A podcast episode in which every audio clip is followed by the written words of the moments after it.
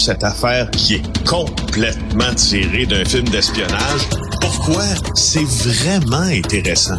On peut pas dire l'inverse. Donc, la drogue, c'est donc. Un journaliste d'enquête, pas comme les autres. Félix Séguin. Félix, je suis curieux. Est-ce que tu es marié, toi? Non, pas encore. Fiancé seulement. Fiancé seulement. Fiancé à vie, peut-être. Non, non, mais moi, je, je, je, je, me suis marié et le jour de ton mariage, t'espères que tout va aller bien. Euh, écoute, euh, nous autres, on avait une journée absolument magnifique. C'était un 8 septembre. Il faisait beau, là, comme au, en plein mois de juillet. Euh, tout était parfait, tout était correct. La bouffe, l'alcool, le karaoké, tout ça. Heureusement. Et il y a personne qui a commencé à sauter sur le monde avec un couteau. Écoute, c'est complètement débile ce qui s'est passé là. Ben, j'avais un peu cette même réflexion que toi parce que je pensais euh, au, au bon moment que l'on peut vivre et je pensais à qu'elle allait répondre à la question, puis comment ça a été ton mariage en fin de semaine? Euh, à ces euh, mariés de la Montérégie, puisqu'ils auraient été obligés de répondre, ça va pas très bien parce que ma femme et mon beau-père se sont fait poignarder. C'est vraiment arrivé. Alors, je te raconte.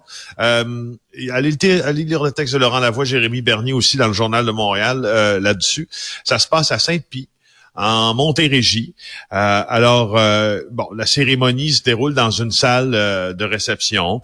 et à ce moment donné, il y a cet homme qui s'appelle Jimmy Lee Loader qui a eu un qui s'est obstiné, on, pourrait dire, avec sa conjointe. Et puis après, cette euh, séance-là ou cette petite querelle, il est allé chercher un couteau, on sait pas où, mais en tout cas, il est sorti de la salle, il est allé chercher un couteau et il est revenu attaquer sa conjointe avec son arme blanche.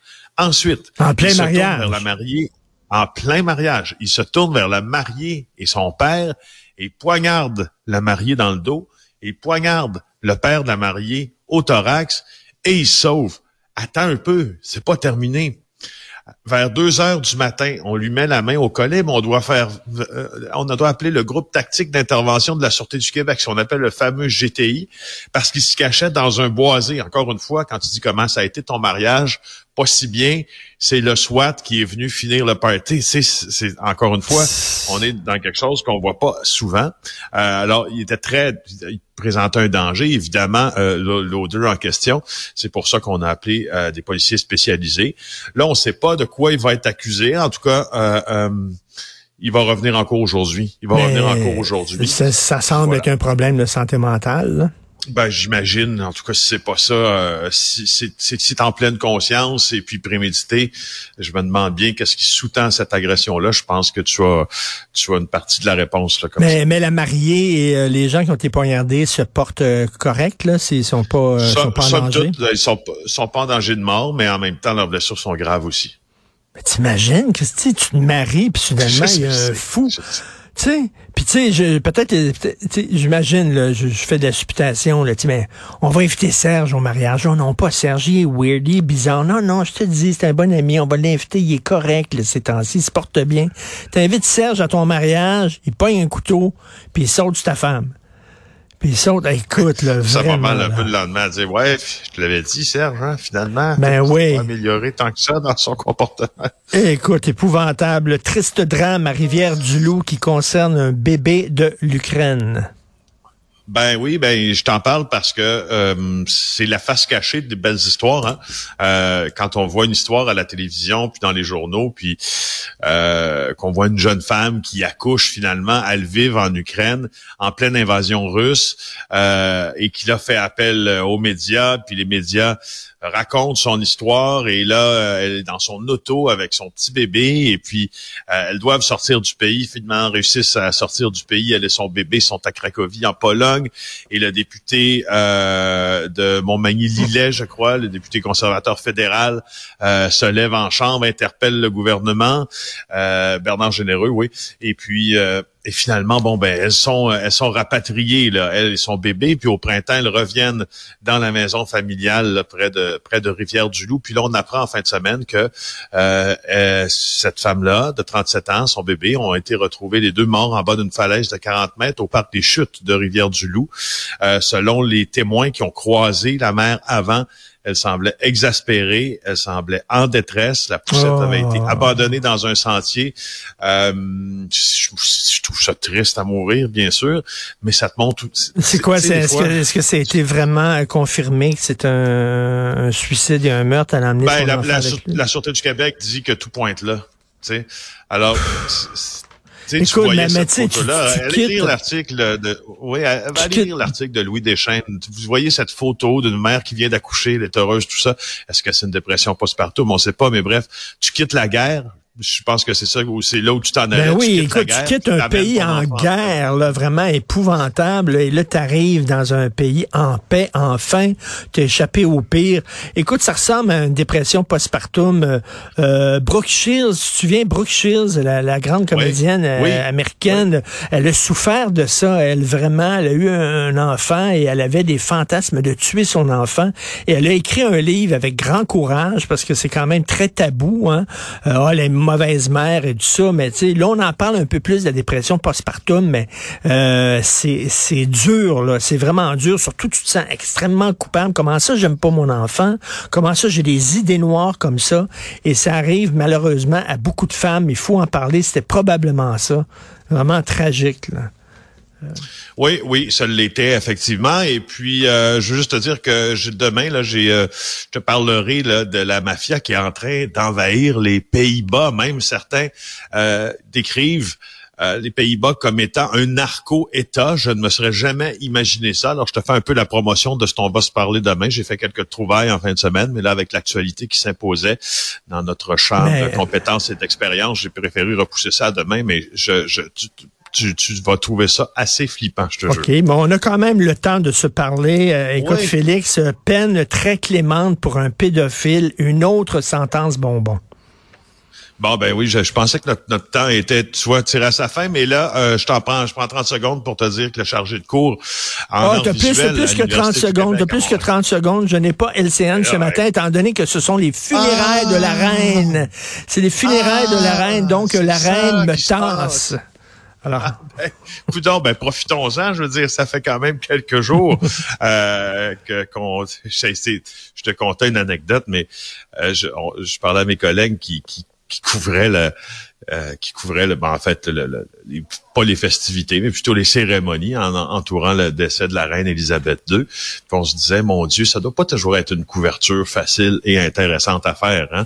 Parce qu'à un moment donné, là, tu sais, rentre la reine, sort la reine, rentre la reine, sort la reine, rentre la reine, sort la reine, la reine à, la reine à gauche, la reine à rentre, la reine à sort, la reine à... Tu sais, à un moment donné, tu arrives au bout de ce que tu peux dire, là. Je veux dire, elle se promène.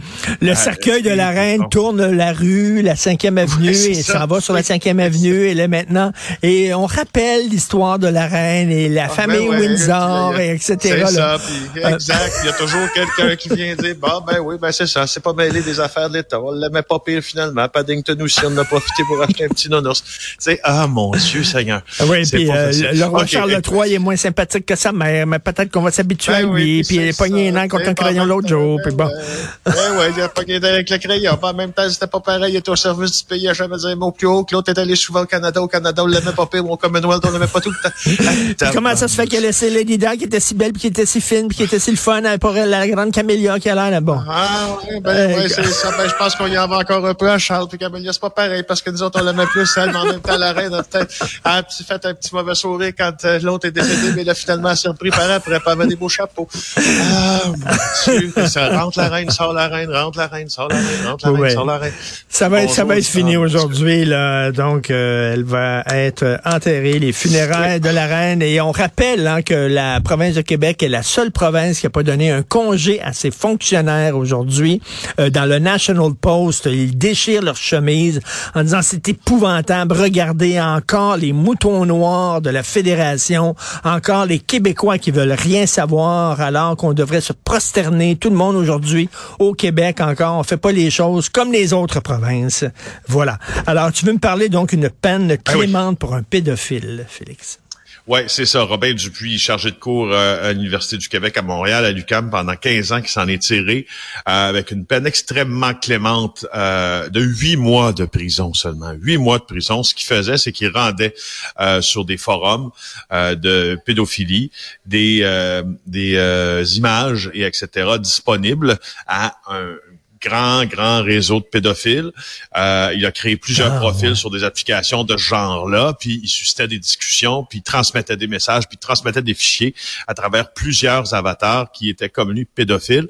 Euh, et là, euh, quand ça a été le temps de, du plaidoyer sur la sentence, notamment l'avocat du pédophile a dit il faut pas oublier qu'il n'y a pas eu de victime vraiment, c'était plus des fantasmes imaginaires.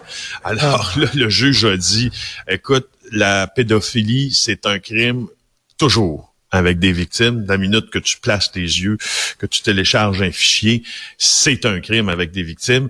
Ce que ce que j'ai mal compris, par exemple, puis ça, il y a une question de droit aussi dans ça que je peux déceler, c'est que au fond, le, juge là a dit au euh, à l'accusé, parce qu'on s'était entendu, ce que je comprends, à la couronner la défense pour proposer une sentence. C'était pas quelque chose de déraisonnable. Donc quand c'est pas déraisonnable, le juge est est un peu lié, même s'il n'est pas complètement tenu d'accepter ça. Le juge, il a dit take the money and run. Alors, euh, ça me, mois. un peu, je te dirais, surpris par cette, cette sentence-là me surprend euh, beaucoup. Ben tout à fait, huit mois. Écoute, il y a quelques années, tu te souviens, là, il y a, il y a, des poupées gonflables maintenant qui ressemblent vraiment à, à, des vraies personnes. On est loin de l'époque où tu gonflais ta poupée là, comme ça, puis qu'elle avait l'air d'un gros ballon. Tu te souviens d'ailleurs, à Longueuil, il y avait un bordel de poupées gonflables, de, de poupées euh, de sex dolls, où on pouvait louer un, sex doll à, l'heure, à, Longueuil. Le gars, le gars s'est fait pincer, donc il y avait une poupée dans chaque chambre, dans chaque chambre, et tu pouvais ah. louer ça à l'heure. Bref, je fais te dire ça parce que il y avait eu une entreprise qui voulait, qui avait même fabriqué euh, des poupées, ce qu'on appelle des sex dolls, donc des poupées sexuelles euh, qui ressemblaient à des enfants.